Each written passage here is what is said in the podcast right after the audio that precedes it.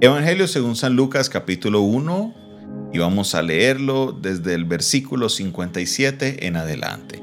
Evangelio según San Lucas capítulo 1 versículo 57 en adelante. Dice la palabra del Señor, cuando a Elizabeth se le cumplió el tiempo de su alimbramiento, dio a luz un hijo.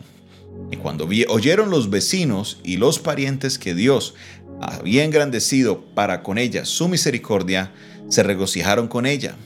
Aconteció que al octavo día vinieron para circuncidar al niño y le llamaron con el, con el nombre de su padre Zacarías. Pero respondiendo su madre dijo, no, se llamará Juan. Le dijeron, ¿por qué? No hay nadie en tu parentela con ese nombre. Entonces preguntaron por señas a su padre cómo le quería llamar y pidiendo una tablilla, escribió diciendo, Juan es su nombre. Y todos se maravillaron. Al momento fue abierta su boca y suelta su lengua y habló bendiciendo a Dios.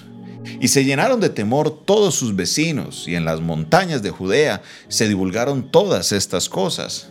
Y todos los que oían las guardaban en su corazón, diciendo, ¿quién pues será este niño? Y la mano del Señor estaba con él.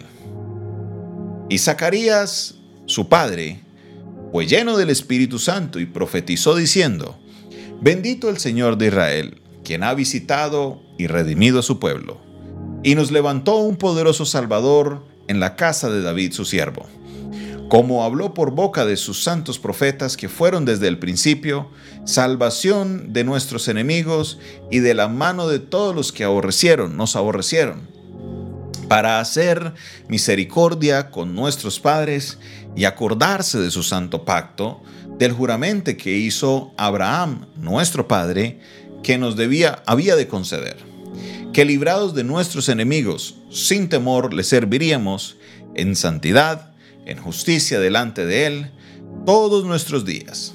Y tú, niño, profeta del Altísimo, serás llamado porque irás delante de la presencia del Señor para preparar sus caminos, para dar conocimiento de salvación a su pueblo, para perdón de pecados, por la entrañable misericordia de nuestro Dios, con que nos visitó desde lo alto de la aurora, para dar luz a los que habitan en tinieblas y en sombra de muerte, para encaminar nuestros pies por camino de paz.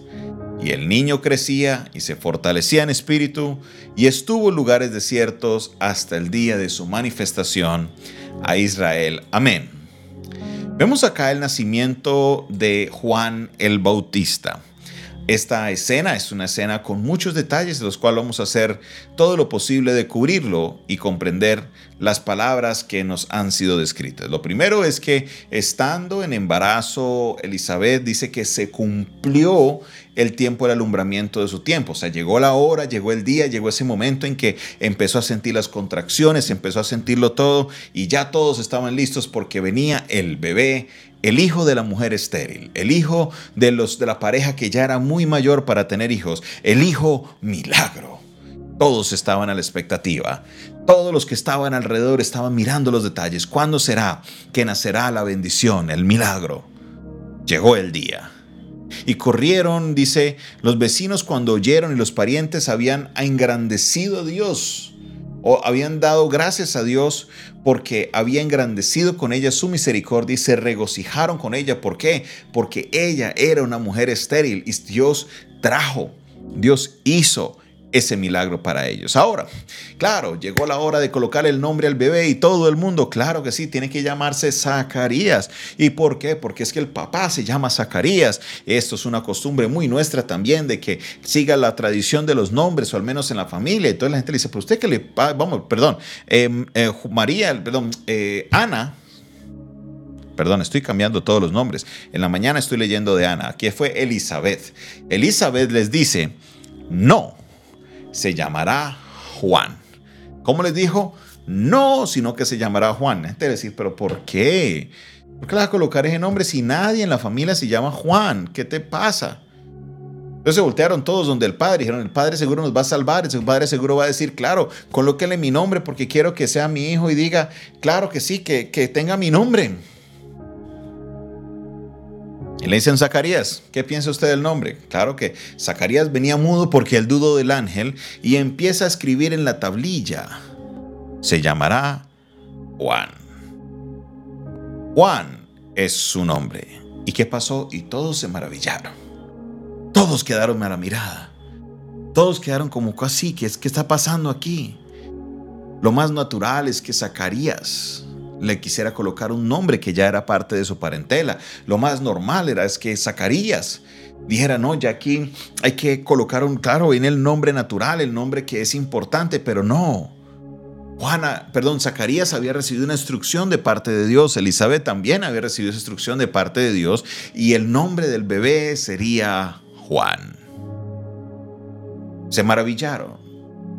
Y esto es importante porque esto marca un cambio en la generación de Juan. Marca un cambio en él porque no era para que él iba a continuar haciendo lo que sus padres hacían. Sí, su padre era un sacerdote, sí, su padre era una persona importante en el templo, pero el ministerio de Juan tendría una trascendencia importantísima. Y en el momento que él dice esto, imagínese, Solo imagínese usted que en el momento que él dice se llamará Juan, lo escribe, Juan será su nombre, Juan es su nombre, resulta que se le abrió la boca, se le desenredó la lengua y empezó a bendecir a Dios. Y toda la gente se atemorizó. Este niño debe tener algo especial porque cuando el papá le estaba colocando el nombre, el papá perdió su mudeza, el papá empezó a hablar. Aquí hay algo especial y dice Lucas, quien hizo su trabajo investigativo que se regó por todas las montañas, por todo lugar, que había nacido un niño diferente. Dice en el versículo 67, Zacarías su padre fue lleno del Espíritu Santo y profetiza. Habla de su pueblo, habla de, de, lo que va a ser el trabajo entre Jesús y Juan.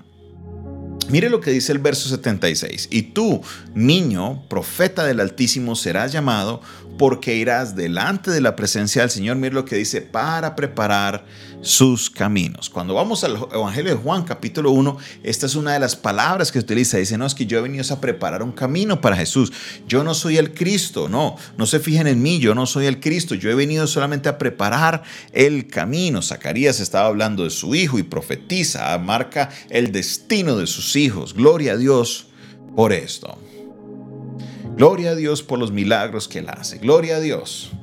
Porque Zacarías como padre no tenía temor de declarar palabra sobre su hijo. En esta ocasión vemos cómo cada persona entiende su rol, cómo Dios ubica a cada persona en su lugar. Quiero que usted entienda, cómo quiero que usted entienda, entienda usted esto claramente, ¿Por qué razón este texto es clave en la vida de Juan? ¿Por qué? Porque resulta que Juan, Juan era una persona que preparaba el camino para Jesús. Mire lo que pasa en el verso 19 de Juan capítulo 1. Mire lo que dice. Este es el testimonio de Juan cuando los judíos enviaron de Jerusalén sacerdotes y levitas para que le preguntasen, ¿tú quién eres? Verso 20, confesó y negó sino confesó, yo no soy el Cristo. Y le preguntaron, ¿qué pues? ¿Eres tú Elías? Dijo, no soy. ¿Eres tú el profeta? Y dijo, no. Le dijo, pues, ¿quién eres? Para que demos respuesta a los que nos enviaron. Dijo, yo soy la voz que clama en el desierto, enderezada el camino del Señor, como dijo el profeta Isaías. Y los que habían sido enviados eran fariseos. Y le preguntaron y le dijeron, ¿por qué bautizas si no eres el Cristo, ni Elías, ni el profeta? Juan le respondió, yo bautizo con, el, con agua, mas en medio de vosotros está uno a quien vosotros no conocéis.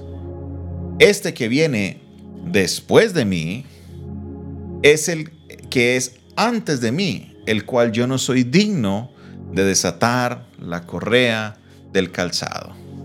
Estas cosas sucedieron en Betábara, al lado del Jordán, donde Juan estaba bautizando. Y mire lo que dice el verso 29. El siguiente día vio Juan a Jesús que venía a él y dijo, He aquí el Cordero de Dios que quita el pecado del mundo. Este es de quien yo dije, Después de mí viene un varón, el cual es antes que mí porque era primero que yo. Y yo no le conocía, mas para que fuese manifestado Israel, por eso vine yo bautizando con agua. También Juan dio testimonio diciendo, vi al Espíritu que descendía como del cielo como paloma y permaneció sobre él. Aquí estamos viendo cómo Juan entiende su rol, Juan el Bautista, este Juan que acaba de nacer. Desde pequeño su padre había marcado su vida diciendo, preste irá a preparar camino. Este irá a preparar caminos en esa profecía tan maravillosa que día dice, tú, porque irá adelante la presencia del Señor para preparar sus caminos. Miren, aquí es donde tenemos que entender, mis hermanos, la función de nosotros como seres humanos. Juan y todos los seres humanos, pastores, apóstoles, profetas, evangelistas, póngase el título que sea, usted que me está viendo, usted que me está escuchando, el trabajo nuestro es preparar el camino para el Señor. Muchas veces nosotros queremos ser el Señor, queremos tomar el papel protagónico de Jesús, queremos nosotros ser los visibles, queremos ser nosotros que queremos llamar la atención, pero desde pequeño su vida había sido marcado como un hombre que prepararía el camino. Y Juan, como lo vemos en el capítulo 1, tenía claro, dice, yo vendrá uno de que yo no soy ni siquiera digno de atar los zapatos de sus pies. ¿Quién era ese tal? Jesús. Juan entendía que él iba detrás de Jesús, que él era una persona que iba a servirle a Jesús. Y Juan no luchó con eso, por eso Dios respaldaba el ministerio de Juan porque era un hombre de corazón puro, un hombre que hacía las cosas bien, mis hermanos. Pero muchas personas quieren eso usurpar el punto donde las personas están tomando notoriedad. Todos quieren ser el Jesús, todos quieren brillar y todos nosotros estamos en un segundo plano. El que debe brillar siempre en nuestra vida es Jesús. Si tú brillas, si tú, amigo pastor, brillas más que Jesús, tú no estás, no, no, estás haciendo las cosas como las dice la Biblia. Arrepiéntete. No podemos brillar más que eso. Nosotros estamos para preparar el camino para Él. Somos los que vamos al frente preparando para que el camino de Jesús llegue a cada persona. El protagonista es Cristo. Tenemos que estar cómodos haciendo un papel secundario. Tenemos que estar cómodos entendiendo que nuestro papel está detrás de bambalinas. Nosotros no somos protagonistas, no a nosotros, no a nosotros, oh Jehová, sino a tu nombre sea toda la gloria. Es importante que entendamos esto. El ser humano quiere la fama, quiere la fortuna y muchas veces vemos el cristianismo como una salida para eso, pero no es así. La fama toda es para Cristo, la gloria es solamente para Cristo. Todo es de Cristo y es para Cristo, es por Él y es para Él. Todos nosotros estamos en un segundo plano. De la misma manera hay personas que trabajan en iglesias que están llamadas a ser en un segundo plano.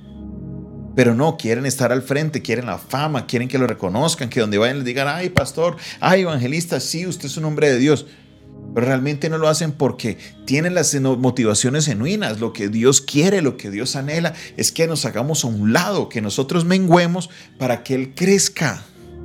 Es lo que nos enseña Juan el Bautista. Nosotros estamos es para preparar el camino. Tenemos que menguar y ¿sabe qué va a pasar? Jesús va a crecer en nuestra vida. Así que yo les dejo esta reflexión el día de hoy.